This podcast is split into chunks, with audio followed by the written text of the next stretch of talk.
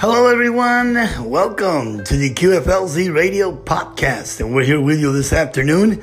Hope you all are having a wonderful afternoon. Let me tell you something. Um, I am here in the Rio Grande Valley, right here in South Texas, in the border with Mexico, near McAllen, Texas. And a big hello going out to everyone.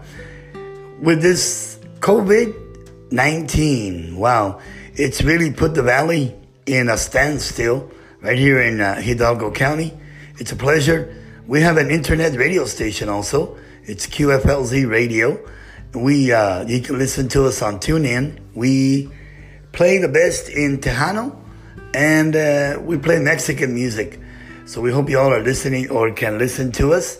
We have a good variety of music for you. If you like Tejano, if you like uh, Regional Mexicano, Regional Mexican, pues somos la estación que debes escuchar. We're the station that you need to listen to.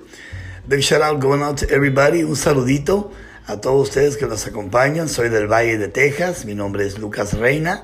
Soy del Valle de Texas. Un saludo para ustedes que nos acompañan en nuestro primer podcast. Felicidades y pues uh, gracias por escucharnos.